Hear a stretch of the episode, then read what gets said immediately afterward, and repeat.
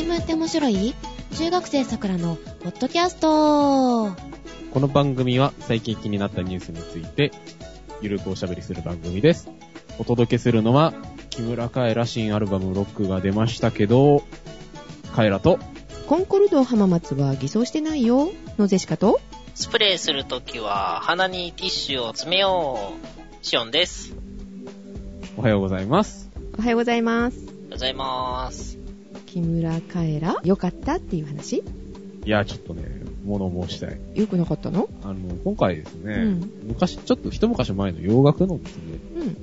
カバーアルバムなんですけど、まあ、いろんなですね、あの、うん。石野卓球さんとかですね、あチャットモンジーとかね、あの、斎藤義和さんとかですね、まあ、いろいろなアーティストの方とコラボレーションして、その洋楽の、えーカバーをするっていうアルバムなんですけど、うん。木村カエラっぽくないんですよ、えー何っぽいの？わかんない。木村カエラの声はするんだけど、木村カエラのなんか味がしない。えーカバーだったからダメってことね。一応編曲はしてあるんでしょ？あアレンジはしてて、あの、石野卓球さんとかだとすごいあの、電気グルーヴっぽい感じになってて、うんあの結構有名なアーティストとコラボしてるんで、うんあの曲自体はすごくいいんですけど、うん。別に木村カエラじゃなくてもいいんじゃないかなっていう、ちゃう瞬間がい何回かあって、うん、うん、どんなやつのカバーしてんの？愛はかげろうのようにとか？オリビア・ニュートン・ジョンのそよ風の誘惑とか？なんか、少なくとも、え？でもあの、愛はかげろうのようにいい曲ですよ。シャシャーリーうん。うん、ンのね。うん、まあね、あはい最近ちょっとね、なんか歌が上手くなりすぎてちょっと面白くないなっていうのが最近。上手くなったら喜ばしいことなのにね。なんか L っぽい、L っぽい。デスノートか。で、Yes。服装がルーズな感じに仕上がってるのと、うん眉毛ないとこ。うん、うん。もうちょっと目の下にクマをつけたら L っぽくなる。うん。っていう感じの、えー、アルバムのジャケットですね。はい。はいロックなんですね。ロック。はい、今、はいアマゾンで見ると3150円。はい。iTunes ストアでもですね、はい配信しているそうなので、えーまあ皆様ぜひですね、ロックね、70年代のロックの曲に興味がある方はよろしくお願いします。はい。で、シオンさんはスプレーするときは鼻ティッシュ？車にね、色を塗ったんですよ。塗装が剥げてきてたんで、板車にしたわけじゃないのね？そんなしんどいことはしない。あ、そう。してもいいですよ。なんか、商売に使うやつにやるとなんかお金かかりそうなんうんで、うんうん。あ、自分で作った絵やったらいいですよね。あ、そうですね。いや、ただ単にあの、白のスプレー買ってきて、軽トラにシューって塗っただけなんですけどう、ん。えー1時間ぐらい作業してたらね、うん。その後3時間か4時間ぐらいずーっとスプレーの匂いがするんですよ。鼻の中で。なので、良い子はあの車にスプレーをね、塗装をちょっとやり直すときは鼻にティッシュを詰めてマスクをして、うんえー防塵ゴーグルをかぶって風のない穏やかな朝か もしくは夕方ぐらいにやりましょうと。え、マスクはしてなかったの？えしてないですよ。じゃあ鼻ティッシュじゃなくてもマスクで大丈夫じゃない？うん、まあ何分あの、初めてやったものなので、あ、そっか。加減がわからず。うん。こうできるんだったら、あの、溶剤用のね、あの、マスク。N95 じゃダメかな？どうなんでしょうね。なんかまあ初めて塗ったにしては、まあそれなりに。うん。まああとはね、あの乾くのを待ってね、うん。サンドペーパー、耐水ペーパーでね、うん。表面をちょーっとゆっくりこすって平らにならして仕上げかなと思ってます。なるほど。えーっと、ゼシカの方は、はい。えー浜松にね、コンコルドっていうホテルがあるんだけど、うん。飛ぶんですか？え飛ばないね。地上に立ってても自転の影響で音速以上で動いてるんで、まあ間違ってはないかなと。で、ここは、あの、ちゃんとした食品を出してますよ。食材偽装はしてませんよっていうお話なんだけど、はい。ここね、今話題になってる、阪急阪神ホテルズのグループ会社らしいのよね。グループ会社？うんうん。だからもしかしたらしてるんじゃないのって疑われる前に、具材偽装はしてませんよっていうのをね、新聞に載せてありましたね。歌劇団の劇場にも、うん。阪急阪神ホテルがやってるレストランがあって、うんで、あの、ホームページにお詫びが出て正直に行きましょうねって感じだよね。た。か、バレないようにやる。え？それはまあ、あの、同意しますけど、良い子は、あの、正直に行きましょう。で、これを聞いてる悪い子は、あの、バレないようにするための知恵をね、つけてね、いっぱいね、勉強しましょう。なるほどね。まあ、どっちがコストがかからないのかっていう、ね。難しいところでありますけどね。うん、バレた時は大変だよ。ね。あのね、偽装じゃなんじゃの話でね、はい。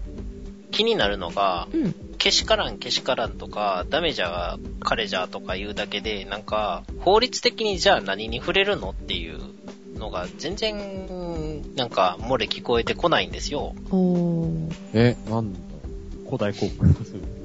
えー食食品とかほら売ってる分にはジャス？ジャス法ですね。こういうホテルで出すようなっていうか食堂とかで出すものの偽装はそれには引っかからないんだよね。はい。ジャス法っていうのはうん、簡単に言うと、農林部、水産物資源とかですよね。うんうん。とか、あの、加工食品に対する表示の、まあ、あれこれ義務付けてるやつですよね。うん。他にですね、ギリギリ外れるのが食品衛生法。これ、は、あの、スーパーとかでよく売られてるものですよね。うんうんまあ、。賞味期限とか。うん。これは、あのアリバイ横丁のところでありましたね。アリバイ横丁って言って、日本全国のね、お土産がね、売ってるところが大阪にあるんですよ。はい。うん。つまり、和歌山に出張に行ってくるとか言って、大阪のそこであの、和歌山土産を買って帰ればアリバイになると。あー、なるほど。まあ、何使うかは、あの、皆さんね、あの、それぞれね、きちんと考えて、えー容量用法を守って、あの、お使いください。責任は持てないですね。そうですね。で、えっ、と、ジャス法は、まあ、今回引っかかりません。はい。あと、まあ、引っかかりそうなのは、えー食品衛生衛生法も引っかかりませんと。うん。不正競争防止法。これがですね、食品の原産地とか、あの、製造方法の表示を決めてるやつなんですね。うん。でもちょっと、まあ、これも引っかからなさそうであると。うん。2、3年ぐらい前だっけ、はい。うちのお米は何を使ってますよっていうのを表示しないといけないっていう風になってたでしょ？トレーサビリティ的なやつうん、ね。そうそうそう。それには引っかからないのかしらね、これ。とそれではないですね。今回引っかかるであろうところは、景品表示法っていう法律ですね。うん。まあ、あの、景品表示法っていうのは何かっていうと、うん。これはこういうものですよっていう風に出すものが著しく事実と違わないかっていうところは決めてると。うん。不当表示がないかっていうことですね。例えば、これは天然物ですよって言って人工物を出すとか、あーうん、利用者がわからなさそうなところでごまかしをする場合には、この景品表示法っていうものが、まあ、引っかかってきますと。うん。まあ、これの中のおそらく有料5人、いいものと偽ってうん。値段の安いものを出すと。なんかよくありそうなのは、あの、回転寿司とかね、う。うんん。お魚が書いてあるものと違うかもしれないっていうのね。え、違うかもしれないじゃなくて、安いところは基本的に違うものですよ。あれも景品？表示法に？景品表示法ですね。うん。ただ、有料5人が悪質であると言われる場合にはう、ん。高いものであると表示して、安いものを高く売る。うん。うん。高いものであると表示して、安いものを安く売ってるので、うん。ほったらかされてるんじゃないかなと。価格は割と適正に収まってるんじゃないかなっていうところがありますよね。今回のじゃあ問題はそのホテルで高級食材って言われるものを使ってますよって言ってたけど本当は違うっていうことが問題なのね。そうですね。問題になるとしたらですよね。うんうんまだ何も特にその、これに違反してますという話はあんまり聞こえてこないですよね。じゃあその何かに違反するっていうよりも信用問題ってことかしらね。今回の。あと、やっぱりメニューに特に規定がなくてガイドラインぐらいしかないと、法律で規制されてないっていうのが、まあ、うん一つの問題かなと。メニューは確かにその、料理の名前なんだけれども、材料を表記する場合は、これこれの記載に従うみたいな法律を一丁作ればいいんですよね。なるほどね。まあ、あの、どっかのつぶやきにも書きましたけど、はい。頑固親父の創作スープがですね、うん。親父が頑固じゃなかったら、あの、違法になるのかっていう話ですよ。たい焼きにタイ入ってないじゃん、みたいな。そうそう。たい焼きにタイ入ってないよとか、ウグイスパンにウグイス入れなきゃいけなくなるよっていう。あのーこういう記事とか報道がされた時に本当に何が問題なのかって考える頭が必要だね。問題やって言ってるけど、うんじゃあ、まずは法律的にどうなのよっていうところから入って、うんまあ、法律的にまずくなかった場合は道義的にどうなのっていうのが来て、道義的に悪い程度でそこまで、あの、ボコボコにされるのっていうのも考えていかなきゃいけないですよね。うん。ねな。んかあの、社長さんがね、あの、うん辞任するやなんやって言ってますけど、うん。辞任したらじゃあこれなくなるのって言ったら多分なくならないと思いますしね。うん。だから責任を取ると言って辞任する風習っていうのが、あの、いまいちよくわからないですねう。ん、そうですね。うん。あれは昔からわかんなかったです。えー、というわけで、今回は多分、あの、有料5人に当たるんじゃないかなと。はい。えーそういう法律論をちゃんと出してくるような報道を期待したいと思います。えー法律といえば、カエラくん。法律の勉強したことないですけどね。ん？え、何学部やったっけ？法学部ですよ。はい。ということで、本当にないんですよ、授業はね。はい。ということで、いえー今週はですね、うんニーサのお話です。ブラザに、兄さん？兄さん。え？最近ね、よくね、テレビでコマーシャルやってますよね。?CM とかね。遅れ兄さんみたいな。なく、うん。NISA って書いてニーサですね。ふふふで兄さんってね。で、ニーサみたいな。ん？もしかしたら、あの、見たことあるかもしれません。見たことあるかもしれないと思うんですけど、うんはい。あれ一体何なのかっていう話。はいうんうん。でね、うん。まあ、んでニーサとか言うからね、まあ、金融系のね、話かなとは、いうのは、まあ、なんとなく予想はつくんですけど、はい。なんやろな、ふふふってワタミかな。え？え、あ、違うのわかんないもん。でね、うんそのニーサっていうのをね、まあ、調べると、うん。まあ、いろいろホームページが出てくるんですけど、うん。はい。まあ、そこでね、まあ、大体こう説明されてるのが、うん。えー平成26年1月から始まる投資による資産形成を助けるための新しい投資優遇制度。うんえ、ちょっと待って、頭に入ってこうへん。来年の1月からね、始まるのよね。はい1月から始まる投資に対する優遇制度。みんな、バンバン現金を使い込んで、貯蓄を切り崩せよと。イエス。まあ、まあ、貯蓄増やせっていうのが目的なんですけどね、資産形成ですからね。うん。うん。まあ、なんえ、ですけど、貯蓄は、え、貯蓄と投資は、なんやろ、違うんじゃないですか？資産として金融資産を増やすだけで。まあね、まあ、後々ね、出てきますけど、そこら辺はね。はい。で、あの、ニーサの意味ですね。うんあ何の頭文字なんだろうみたいなうんうん。話で。ニーサっていうのは、はい。お手本になったモデルがあるそうで、うん。うん。がですね、イギリスのですね、アイサっていうまあ制度があるそうで、うん。うん。ボケられへん。はい。うん、ボケなくていいですよ。の手本にしていて、で、アイサっていうのが ISA って書くんですけど、はい。うん。の N がくっついたのがニーサということで、N は日本を意味してる。J じゃないんだ。J じゃないんですね。日本ですね。え、お尻じゃなく頭についたわけね。はい。愛さんになるかと思いました。アイサ。アイさん、順次稲川のね、話に出てきそうですけど。G サーだったかもしれないね。さ小さ。さ まあまあ、N だの J だのはまあ別にいいんですけど、はい。はい。アイサってなんですよっていう話。えっと、昔の、昔のパコンのあの、バスの企画ですね。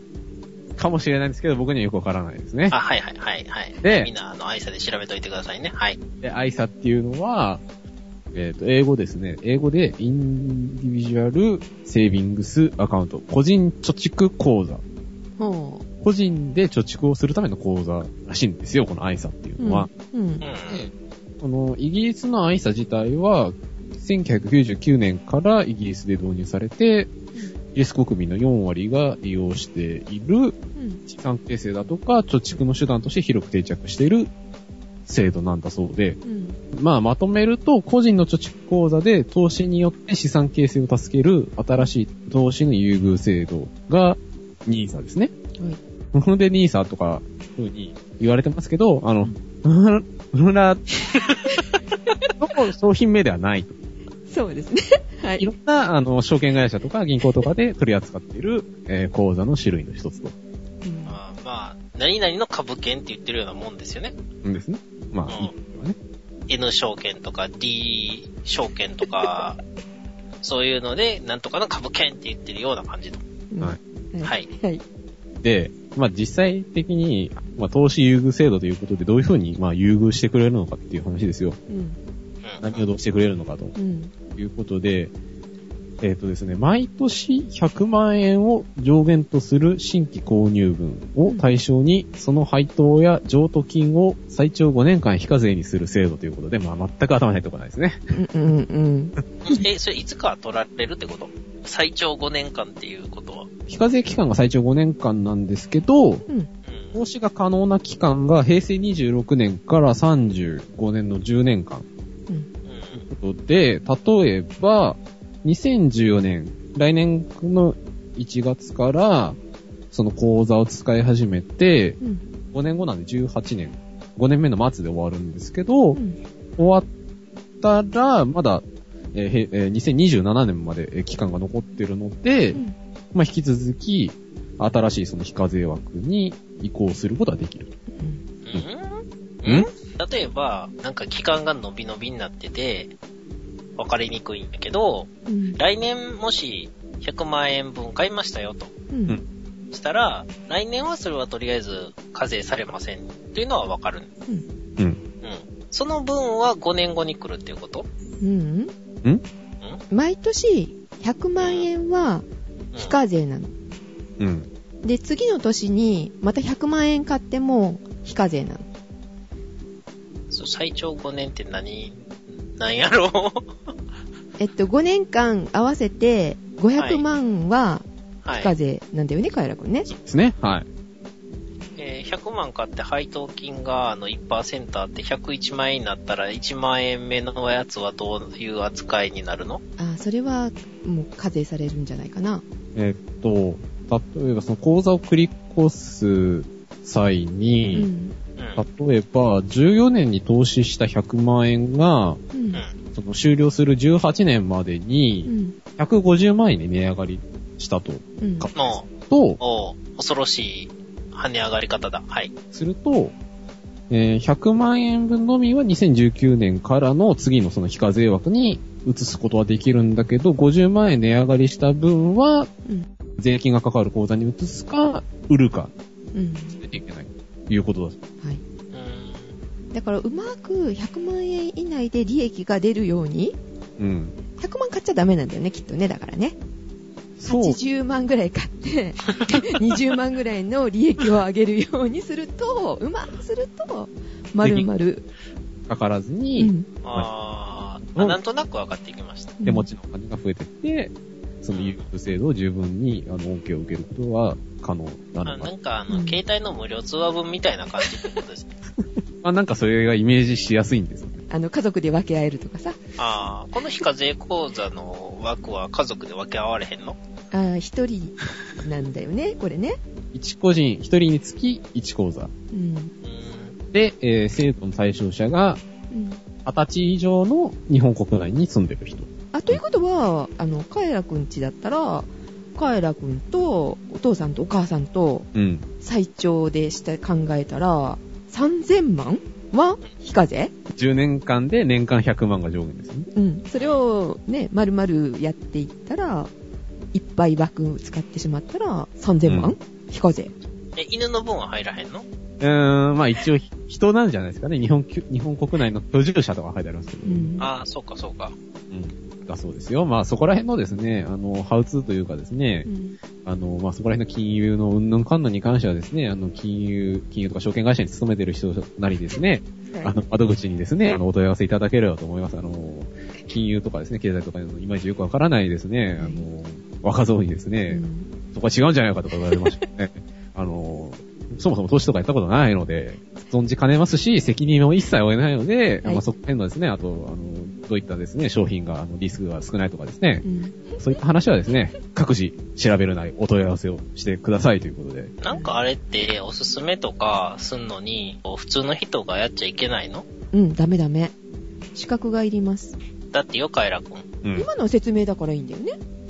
こういう制度ですよっていう話、うん、そうそうそうそう。ああ、まあ別に NISA をおすすめしてるわけじゃないですからね。こういう制度があるんですよ。で、うん。で、うん、どうしてこれが導入されるのかっていう話の方がね、うん。あはいそう、やたらとね、テレビでそう言われたってね、わかんないよね。うん。なんかいいことがあるのかなってワクワクはしちゃうけど、なんかね、あの、カニの食べ放題が当たるのかなとか、あ、ああ、北陸の旅みたいな。そうそうそう。バスツアーみたいなのが当たるのかなってね、思いますけど、まあそういう話じゃなくて、まあ、どうして NISA がニュース導入されるのかっていうのがですね、うんえー政府のホームページに載ってまして、うん。えー主にですね、目的が2つあります。はい。えー一つ目が将来への備えとなる資産作りの促進。うん。うん、うん。うん。まあ、家計のですね、あの安定的な資産形成を助けよう。うん。まあ、家計のね、うん、政府じゃないのね。そうそうそう。それはね、個人のね、うん。非課税の方ですか？ら。うん。ということで、えーまあ政府の調べによりますと、えー将来の生活への備えとなる預貯金だとか株、あと投資信託だとか保険とかいった、まあ、いわゆる金融資産を全く保有してない世帯。まあ、これを金融資産ゼロ世帯というふうに言うらしいんですが、金融世帯が日本ではすごく年々増えてるそうで、うん。えー4世帯のうち、え1世帯が金融資産を持っていない世帯を占めていると。ほ資産作りちゃんとしてないっていう言葉が合ってるかどうかわかんないんですけど、まあそういった世帯が増えているので、まあ NISA 導入を一つのきっかけに。まあ二十歳からということで、まあ若い世帯を始めて、はじめとする、まあ人々が少しでも多く将来に向けた資産形成に取り組んでもらうことが期待されていると。うん。で、もう一つが、えー経済成長のために家計の金融資産を有効活用するためということで、うん。日本国内でうん。家計、まあ家、家のお金が保有する金融資産は、えー1500兆円もある。そう。はい。うん。まあそのうち預貯金ですね。貯めてるお金が占める割合は半数以上。うん。ということで、まあ、そうね、非常にこう、あの、お金を貯め込んでると、うん。家計が。うん。まあそういった貯め込んでるお金を、まあぜひですね、投資とかに使って、まあお金の流れを作って、まあそのお金の流れで、まあさらなる投資につなげてということで、まあどんどんお金が、え流れて、お金が循環して、まあお金が増えるようになってもらいたいと。いうことが NISA には期待されてる。まあまあ、あれですよね。若い人は借金しろってことですよね。あとさ、でもほら、現預金が半数以上占めてるわけだけど、それを投資に回して、あの、お金が回るってことは損をするってことかなってちょっと思ったり。まあね。ね。あったですね、あの、まあいろいろその、経済アナリストとか、まああと、うん証券アナリストみたいなのが、うん。今回のね、あの NISA に関して、まあいろいろコメントはしてるんですけど、うん。あの、まあ、NISA の制度にも、まあ、多少、まあ、いろいろ問題点があるそうで、あのうん期間が短いとかね、先ほど言った通り、あの最長5年間で、うん。可能期間が10年間。うん。コツコツやるにはちょっと期間が短いとか、まあ、いろいろあるそうなんですけど、やうんっぱりね、そもそもその日本人っていうのは、その経済的な感覚がないというか、うん。なんだろうな、投資することイコール、あの、損をするリスクを背負うみたいな意識が強くて、みんな、あの、そういったあの資産形成をしないっていうのが日本人の悪いところだみたいなことを言ってる人が非常に多くて。はい。うん。うん。だからみんなやろうぜみたいな話だそうなんですが、うん。ねみたいまあまあ、だからさっき言ったように、年いった人は若い人に投資して、若い人はなんか面白いことを考えついて、金儲けをして、その借金をしたのを返していけば、あの、いい感じに経済が回って、面白いことがいっぱい世の中に出てくるってことですよね。な。うん。まあまあ、いい方に流れれば。ううん。まあ、うみん。スタボロになるみたいな。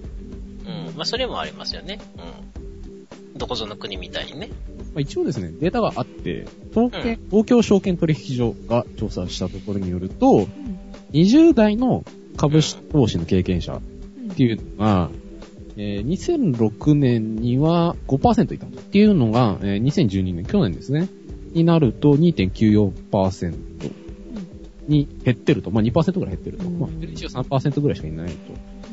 30代にしても、2006年は19.4%だったのが、2012年になると13.4%に減ってるということで、まあ、そういった株式投資のに興味がある人が非常に日本は少ないという傾向が、それ、その前に、あの、給与水準が下がっていってるんですけど、まあね、うん必要な金でやっちゃダメなんで、余剰のね、お金をね、貯蓄じゃなくて投資に回そうっていう話なんで、その余剰のお金が目減りしてるんじゃないかなと。ドブに捨てるお金をそうそうそう。回しなさいね。うん。まあそういったところも、そういった背景もあるんですけど、今回、NISA に関しては、えー証券128社が322万件の口座開設を見込んでると。え、え、え？128社の証券会社が、はい。延べで322万件の NISA の口座開設を見込んでる。少なくないですか？うん。あんまり多くないですよね。うん。今そこら辺のセンスがないので、なんとも言えないんですけど。で、あんまり多くないので、まあ、今回その、目的として、あの、炭酸タカに眠ってるお金をまあ回そうみたいなところが非常に強いんですけど、いかんせん少ないんで、ん既存のね、もともとその投資をやってる人しか食いついてないんじゃないのみたいな話もあるみたいですね。そうですね。まあね、まあそういったところで、まあ、あの、お金の流れを作りたいということらしいので、お国的には。うんうんその試みとか流れ自体は非常にいいと思うんですけどね。うんまあ、ただ、そのいかんせん日本人がそういったことに疎い、疎かったとか、そもそもその投資に回す余裕がねえとか、うん。うん。まあ、あと、まあ、中学校でどれぐらい経済経済のお勉強しましたかねっていう部分で教育問題もあるだろうし。う、ん。それやったらなんかどうせやったらね、キーサとか作ってね、子供愛さ、あきー。なるほどね。うん。うん、とか作って、うん。あの、100円までは非課税ですよとかやった方が。子供同士で、バイえ？始まる。いや、それでやって、あの、実際に課税されて、ここは減りますとかっていうのを、うんこうやっていったら面白いんじゃないかなと。うん、まあ、そういったね、あの親しみみたいなのを作ったらいいと思うし、まあ今回その NISA でね、うんうん投資の、まあお勉強するね、まあいい機会なんじゃないですかっていう。経済をじゃあ学ぶためにちょっとやってみようかなっていう感じ、まあリスクもあるし、うん。もちろん今喋ったこと以外にいろいろリスクもあるので、うん。ぜひ皆さんですね、あのうん。調べていただいて、ちゃんとね、うん。情報を得た上で、あの投資をする際には、ある程度のリスクを背負って、うん。投資していただければなと思います。はい。でジェシカから補足よろしいでしょうか？はい、お願いしあ、ます。はい。元本保証されるんですか？いやされませんね。はい。はい。されないし、あと、手数料かかるのね、これ、あの、非課税って言ってるけど、証券会社によってだから違うのね、手数料って。店頭に行かずにネットで売り買いしてっていうところ。ああいうところは手数料がすごい低かったりとか、で、うん実店舗持ってるとこはちょっと手数料高かったりとかっていうのがあるので、こう比較しないと、口座どこで作ったらいいかっていうのね、注意した方がいいのね。一人一個しか作ってないしね。そうなの。2社またいでできないからね、2社も3社も。1社だけ。途中で変えられないんですよね。そうなんですよ。今最長5年ってなってるけど、4年間動かせません。ー。あ なのでね、今ね、証券会社では取り合いなんです。囲い込みですね。うん。今もう作れるのよ。え、何を？あの、その口座が、NISA の口座が。あー、はいはいはい。うん。始まるのは、えっと、来年の1月1日からなんだけども、口座はもう今作れて、それをいかに取ろうかってね、証券会社ね、一生懸命なのね。あー、手ぐすね引いて、待ち構えていると。そうそう。だから、あの、もし作られる時には、いろいろ考えて、こことずっと4年間付き合うかどうかっていうのも考えてた方がいいと思う。で、ネットの、その、証券会社、結構、まあ、安かったりするけど、トラブルもあるみたいなので、うん。ご注意ください。なるほど。はい。ようわからん人は、顔つき合わせて話する店舗の方が、きっといいと思います。うん。で、初めてするのにさ、株とかさ、そんな簡単にできないじゃない？やっぱり勉強しないといけないから、実店舗だと、あの、講座を開いてくれてたりするのよ。あこういう風に投資した方がいいですよっていあう、講座って口の座じゃなくて、講義の方の。講義の方。うん。まあ、そこで作るか作らないかは別として、まあ、お近くの、ちょっと、聞きに行くのもありなのかなと思いますね。なるほあーはいつまり、なんかよくわかんないけど、証券会社に行って、ニーサやりたいですって言って、うん。50万円ぐらい束出して、うんあの株を買うたらいいっていうことですね。ピタピタと。50やと、あの、帯がないんで、情けないんですけどば、そうそうそう。カウンターのところで巻く。パフォーマンスで100出したらだってなんか、あの、枠超えるんでしょ。あの、10万ぐらい出して100万ぐらいになるといいね。それができる人は、ニーサなんかやらない方がいいと思います。普通になんかもっと、あの、普通になんか投資した方がいいと思います。うんもうちょっと聞きながらそうそうそう。あ、それと、これ、あの、今持ってる株を100万円非課税にするっていうのはできないの？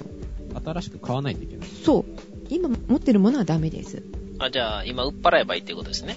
ああ、そうね。売って、また買えばいいかもね。上がるのをね、買ったらね、本当にそんな増えたりもするよね。ガンホだっけ？すごいでしょ？上がって。パズドラ？うん。ああ、もうそうそうそう。元本は終わりましたけどね。上がりきっえっとね、今ね、ちょっとね、小康状態というか、うんそれでもまだすごいんだけれども、一時期に比べればだいぶ落ち着いてます。ああ、そうだよね。はいそういうところをちょっと見つけないといけないよね。ガンホーの上のソフトバンクこう取ったらいいんじゃないですか？親会社の。そうそう。なんか、あれでしょ？スーパーセルかなんか買うたんでしょ？また。クラッシュオブクランスの。へー。だから、なんか、多分、売上高でだけでいくと、地味に世界レベルのゲーム会社になってるはずです。ちゃんと調べてないんで、1位とか2位とかわかんないですけど、もうかなりすごいはずですよ。だから、なんか iPhone とか Android のゲーム部門でも、なんかずーっと世界で1位を占めてたようなゲームを作ってた会社を買っちゃった。でしかもガンホンも下に置いてると。すごいね。とりあえず、あの、うんソフトバンクはもっと面白いゲームを出してください。はい。はい。という話でした？違う。はい。ということで、次は、ネーニューのコーナーです。あです。ねえねえ知ってる？ニュースフラッシュのコーナこのコーナーは、ちょっとした面白いニュースをお届けします。こんにちは、ガチョウさん。こんにちは。あれ？鼻声だよ？ちょっと、喉の方やられるような軽い風邪やりました。花粉症じゃないのよね？アレルギーじゃないのね？多分違う。あの、PM2.5 かもしれないし。PM0.1 っていうのなんか最近ね。っていうの？なんかひどいことになってるみたいですよね、今ね、中国ね。うん。皆さんもね、風邪、気をつけてくださいね。うんで、ジェシカね、やっとね、社会復帰すんの。え、週間中？やっとね、働ける体になるかなっていうところなんですけど、静岡ってさ、残業が多くって、時間がいい給与が少ないみたい。あら、それ残念。逆に、鳥取は多かったみたいなのね。でこれは何の数字かって言いますと、転職サイト、リクナビネクストがハッピー残業ポイントからランキングを作成したそうです。うん、うん。都道府県ごとの平均時間外給与と平均残業時間から導き出したポイントってことなんだけど、はいはい。1位がね、奈良。うん奈良が、えー一番残業が少なくって、時間外給が多い都道府県ということですね。ほうほで、2位がね、和歌山県。う。うん。で、3位が鳥取でした。幸せを感じるのかな？仕事してたらこの3つは。で、最下位が長崎県。ありゃ。残業が多くて、時間外給が低いうん。その1位と比べるとですね、4.6時間多いんだって、奈良より。おで、時間外給は331円低いんだって。安いんだって。で、今のは最下位だったんですけど、下から2番目、46位が茨城、うん。45位が静岡でした。どうなんでしょうね。これ4位が三重県。うん。紀伊半島が結構いいんだね。和歌山、三重。奈愛知はどうなのかな？良。愛知は ?36 位。中途半端やね。コメントがしづらい36位とかね。34位もしづらいね。34位。ガチョウさんのいるところですね。あ、そうですね。琵琶湖のあるところが34位。中途半端やね。うん、ちなみに東京も 中途半端な位置ですね。32位うんうん。ってところです。福岡もね、割と中間ぐらいで26位。うん地方の方が一番上と一番下取ってるね。そうね。はい、皆さんの住んでいらっしゃるところは何位でしょうハッピー、ハッピー度 P 残業ポイン残業ポイント？うん。ト。まあ、うん。残業がない方がいいんだけどね。残業なくて食ってけりゃ。食べていけなくても 残業したくないな。ー。ねえねえ知ってる？シエスタって聞いたことありますか？はいはい。聞いたことありますね。スペインってお昼ぐらいに行くとお店が閉まっちゃってるって聞く。うんうんで、それもさ、3時間ぐらいなんだって。うん。そんなことをしてるから、経済危機に陥るんじゃないかと。なるほど。あとはもう失業率も高いよね、スペインね。うんうん。で、財務省の方が、労働時間決めたらしい。もお昼のランチタイムは40分以下。う、1時間にしてあげようよね。そうだよね。とりあえず、労働時間は午前9時から5時までっていう標準的な労働時間を定めるようにしてるそうです。うん。えー中部欧州標準時うんうん。これをグリニッチに合わせるんだって。うん。それで1時間遅らせるっていうことにななるそうですよ、今回でね。そういう文化を捨てるっちゅうのもね、うん。ねえねえ、知ってる？食べ物でうん、加工食品でね、赤い色がついてるものがいっぱいありますけども、それって、あの、赤い色素を使ってるのが結構いっぱいあるんですわ。ジェシカんとこの冷蔵庫にも食紅入ってるよ。多分いっぱいあると思うんだけども、うん。これって大体がコチニール色素っていうものがいっぱい使って、使われてるんです。うん。コチニールとは何ぞやっちゅうのやけども、それで抗生物とかそういうことではないってこと？あの、自然由来のもんなんやけどね。ああ、じゃあ体にはいいのね。うん、体にいいっちゅうか、あの、悪くはない？悪くはない。うん、うん、うん。影響を及ぼさない。うん。で、えー何かっちゅうと、あの、植物につくうん。貝殻虫ってわかります？気持ち悪いやつ？気持ちのええもんじゃないと、なんちゅうんだろう。寄生虫？寄生虫なの？昆虫ではあるんだけどね。うん。あの、植物について、うん。あの、汁を吸い出してしまって、うん。病気に至らしめるような。こっちにいる貝殻虫っていうのがあって、それを乾燥させて、水かエタノールで抽出して、色素を取り出したものがこっちにいる色素。じゃあ、赤いキャンディーとかって、その虫食べてたの？うん、あの、ストロベリーうんぬんってついてるのは結構これで色がついてたりとか、あと、ソーセージとか、ファイブミニもそうらしいよ。あの飲み物の？うんうん。で、ちょっと前にう、んスターバックスが、ストロベリークリームフラッチペーノに使われてたのを公表したんやったかなんやったかで。うん。えーこれからは、ポチニールを徐々に減らしてって違うのに置き換えますっていう発表をしたらしい。え今度は何にする気？違う虫にするとか言うんじゃないよね。安全性とかは別にどうやら問題なさそうな。たまにアレルギーをうん。発症する人がいるけども、うんそれはどんな植物にだってあるからね。うんうんうん。それはまあ、あんまり関係ない。うん。で、動物由来なんで、うん。あの、菜食主義者が嫌がると。ああ、なるほど。菜食主義者だけじゃないけどね。牛ってついてるから、まあそんなにね、好んで食べる人もいないだろうし。お花から取ったらいいのにね。最近、紫芋に置き換えていこうと。置き換えていくというか、抽出できるようになったのかな芋だったら安心だね。紫芋に含まれるアントシアニン。うんうん。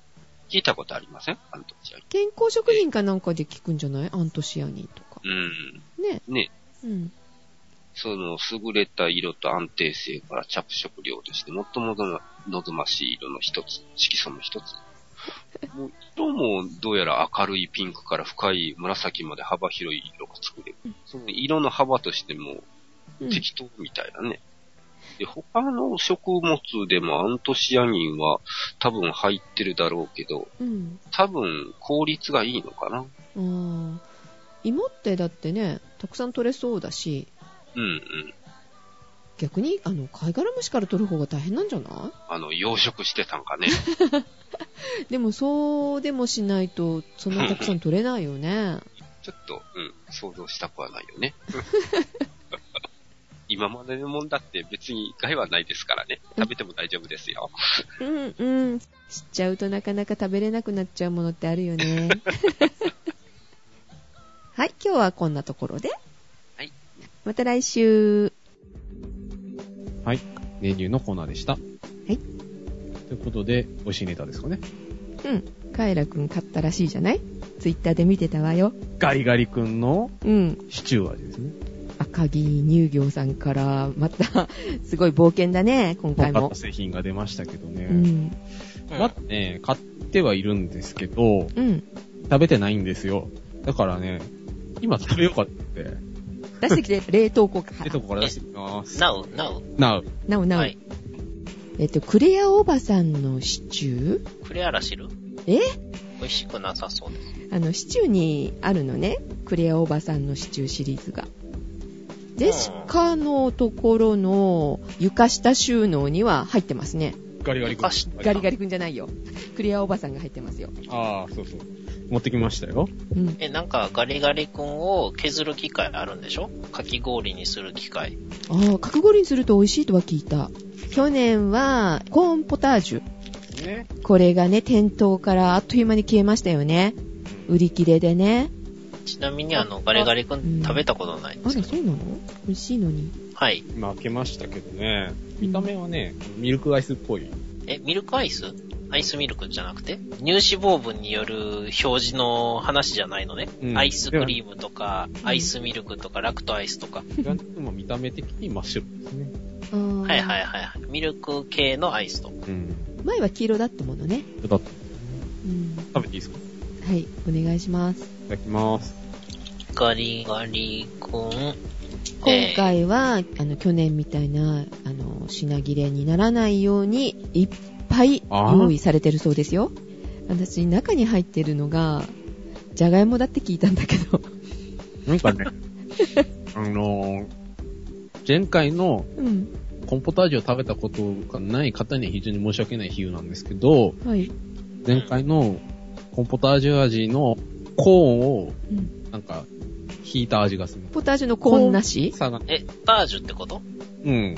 でね、うん。じゃがいもが入ってるらしいんですけど、うん。これが、じゃがいもなのかなっていう歯応えはあって、はい。なんか、うーん、じゃがいもっていうか、アルミホイルを間違って食べましたみたいな歯応えがしますね。ねえ。なんかね、繊維っぽい何かの歯応えがするんですね。長崎カステラの下の紙を剥がさずに食べたみたいな感じ？あ、それ もしょもしょしてるんや。えというわけで、えー、タカラトミーからガリガリ君用かき氷製造機が出てますね。はあ、ガリガリ君ジュニアとかあるね。はい。これでその、コーンじゃないポタージュ的なカステラの下の紙みたいなやつをガリガリすれば、あ、美味しいかも。うん。あのね、前回のうん。コンポタージュの方が、うん。非常に味がはっきりしてて、うん。面白かったです。美味しかったですじゃないの。なんか食べ物の感想じゃないですね。が、クリームシチュー自体がね、そんなに特徴のある味の食べ物じゃないんでう、ん、うん、うん。言えないんですけど、でも、あの、面白くないかもしれないけど、食べやすいってことね。あ、まあね、よく言えばね。うん。去年結構ね、来たのよね、私。もう、絶対食べないと思ったもの。コンポタージュの時はね。あれほどえぐくはないんですけどう、ん。面白くはない。何を求めてたんだガリガリ君に求めるものが。わかんないですけど。ちな。みにうまい棒が食べたことないです。あらま。うまか棒は食べたことあるみたいな。淡路島で育ったんでね、淡路島って本土から20年ぐらい文化が遅れてるんで、まだあれですか？あの、光通信がないみたいな話です。そろそろ ISDN 来てるかもしれないです。はい、ということで、美味しいネタでした。はい。ということで、えまだ食べてますけれどもー、、ますけれども、えー、お届けしましたのは、カエラと、ジェシカと、シオンでした。それでは皆さん、いってらっしゃい。いってらっしゃい。いらっしゃい。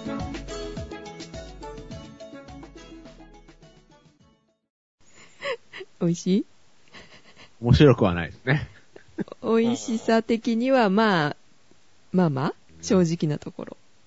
うーん、なんかね、うん。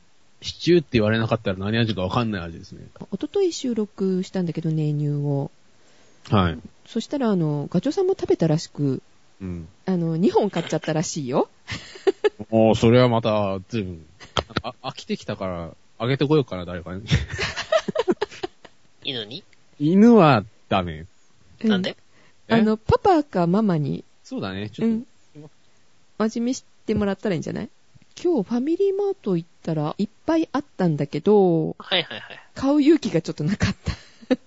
あチャリで出てたからさ、家まで持ち帰るには溶けちゃうし途中で食べててなんかね、んまずくてどうしようもないとき、どうしたらいいのってなるからさ、あ。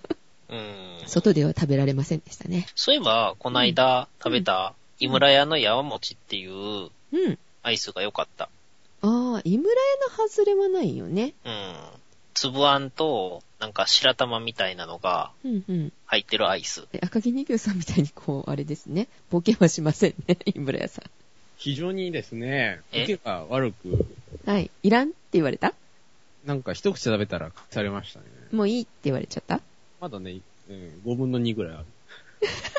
それは、あの、鼻をつまんで、むしゃっと。え、それどっち？パパ？パパ？両方。あ、どっちもいらないって言われちゃった。うんあーあ、じゃあ、犬に。あのね、マジックフレークがね、値上がりしちゃったんでね、すごいショックやったんですよ。あ、やっぱり、こっちにも売ってるけど、一袋ね、200円ぐらいするよ。200円で、前は8つ入りやったんが12個入りになったんで、1.33333333333倍ぐらいになってますね、値段が。え、合ってるわかんないけど。うんこっちで、えっと、安売りで150円ぐらいかな。前と同じ値段になっただけや。あ、そっか。だって8つ入りで100円ぐらいやったのが、12個入りで150円やったら、前の水準と前の水同じと。水準か。なるほど。もうね、おいそれと買えない値段になってしまいました。あ、さっきカエラが、あの、木村カエラのロックをリンク送ってきてたから、今アマゾン見たら、カエラだらけになっちゃったよ。やった。でしょ というわけでね、はいまず一番上からいきますね。本のおすすめ商品。はい。えー、呪術レイフの秘技秘伝、実践講座。はい。えー、これ1785円。はいえー次がガンダム無双3。えー、パーフェクトガイド、ファミ通の攻略本。うん。えー、次が呪術の本、禁断の呪詛法と闇の力の血脈。うん。うん。それがシオンさんのところのアマゾンのおすすめで出てきてるんですね。はい。で、次が、えーガンダム無双3コンプリートガイド下巻。下巻だけ来ましたね。えーこれは光栄テクモゲームス出版部ですね。はい。えー次が、あの、呪術秘宝の書、神仏呪法実践読本。なんかあの、まず、5つおすすめがある中の3つが、あの、呪術の本です。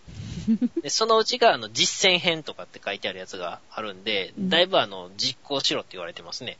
カエラくんはどんななってる？おすすめ商品ですか？はい。宝塚グラフ10月号。宝塚流世界史。どういうことや？あですね。週めくり愛と勇気のベルサイユのバラカレンダー2014。ちゃんとした本だと、うん。なんか、政治学の本とかですかね。何？ちゃんとした本って何？ちゃんとした本。普通の本。あとは、この前ちょっと SD カードを探してたので、なんか SD カードやったら消えてますね。うんって感じ。うんうん。あ、なんか口の中にジャガイモが残ってるの。ああ、やっぱり、うん、じゃがいもをちゃんと主張してるのね。最後は。繊維質が。ううんん。後ろの方に隠れてたんだ。で、鹿のところのおすすめは、スープジャーで作る、えー、朝楽スープ弁当。朝5分で完成っていう。スープジャーなのか、弁当なのか、どっちがおすすめされてるんですか？え、え、すえっと、お弁当の作り方？え、それ本かなんかですか？本ですね。あ、なるほど、なるほど。はい。うん。そう、あの、ジェシカ買ったので、スープジャーっていうか、えっと、うんフードコンテナって言われる分ですね。うん買ったので、それで、おすすめされてるっぽいですね。うんあとね、なんでこれおすすめされてるのかよくわかんないんだけど、死者の探検、地平線、上巻と下巻が出てますね。ん？それは何なんですか？ん、なんだろう、SF っぽいような、ファンタジーっぽいような？